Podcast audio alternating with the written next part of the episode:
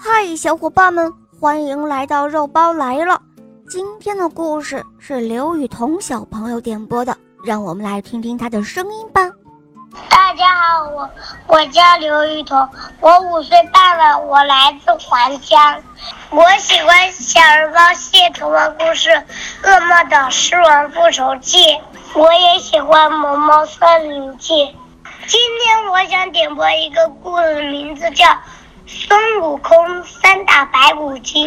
好的，小宝贝，你点播的故事马上就要开始喽。下面请收听《西游记之孙悟空三打白骨精》。这一天，唐僧师徒四人来到一座高山前，只见。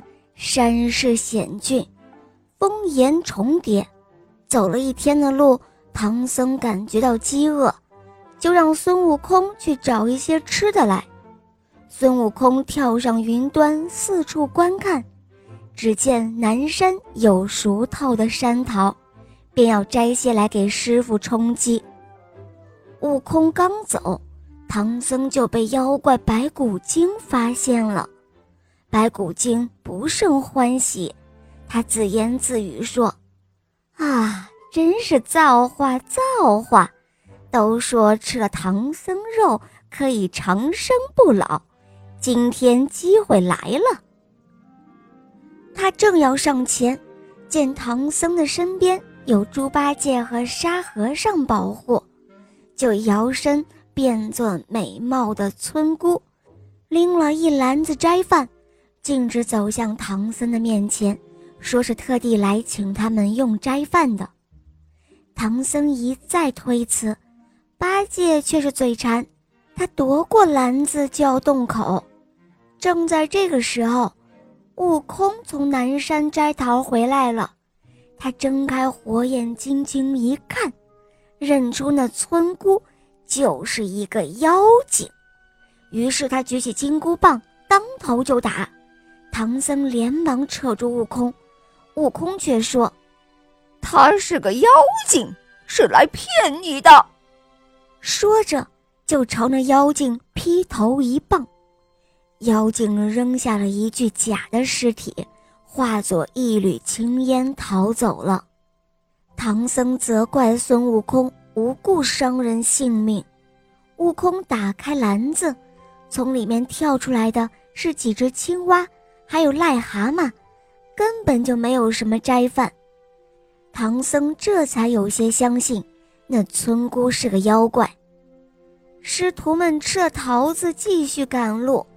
山坡上闪出一个年满八旬的老妇人来，她的手中拄着一个弯头的竹杖，一步一声地哭着走来。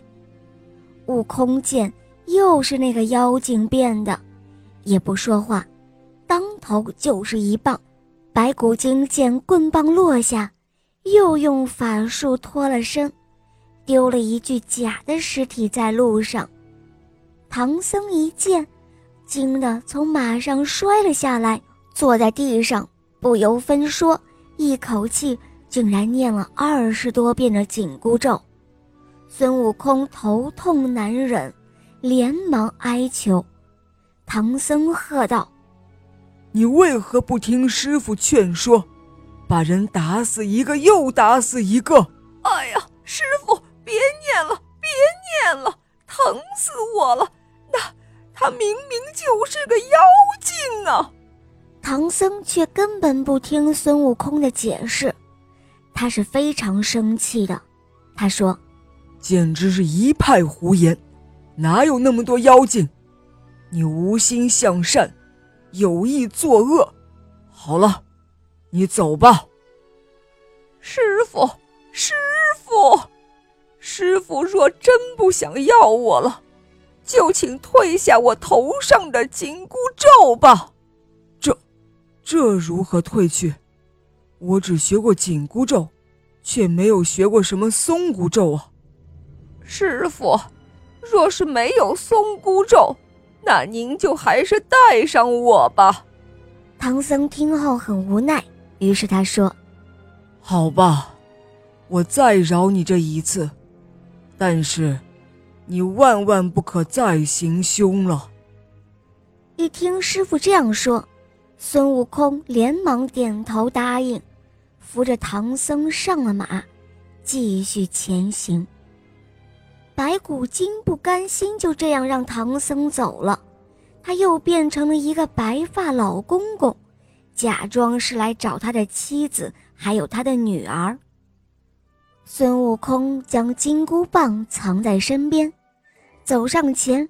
迎着妖精，他笑着说道：“哼，你瞒得了别人，却瞒不过俺老孙。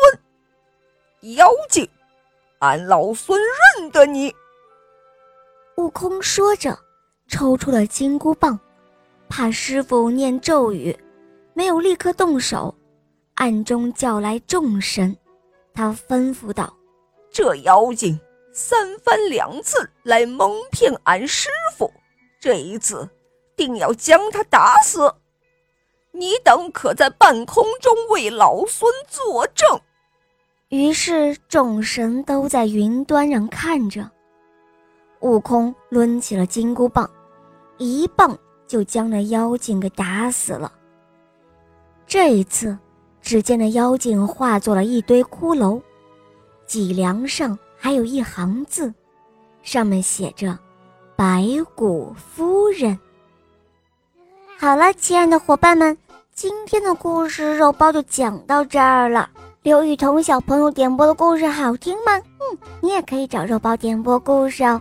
更多好听的故事，打开喜马拉雅 APP，搜索“肉包来了”，一起来收听小肉包更多好听的童话故事哦。好啦，刘雨桐小宝贝。我们一起跟小朋友们说再见吧，好吗？小朋友们，再见了，么么哒。嗯，宝贝们，我们明天再见，么么哒。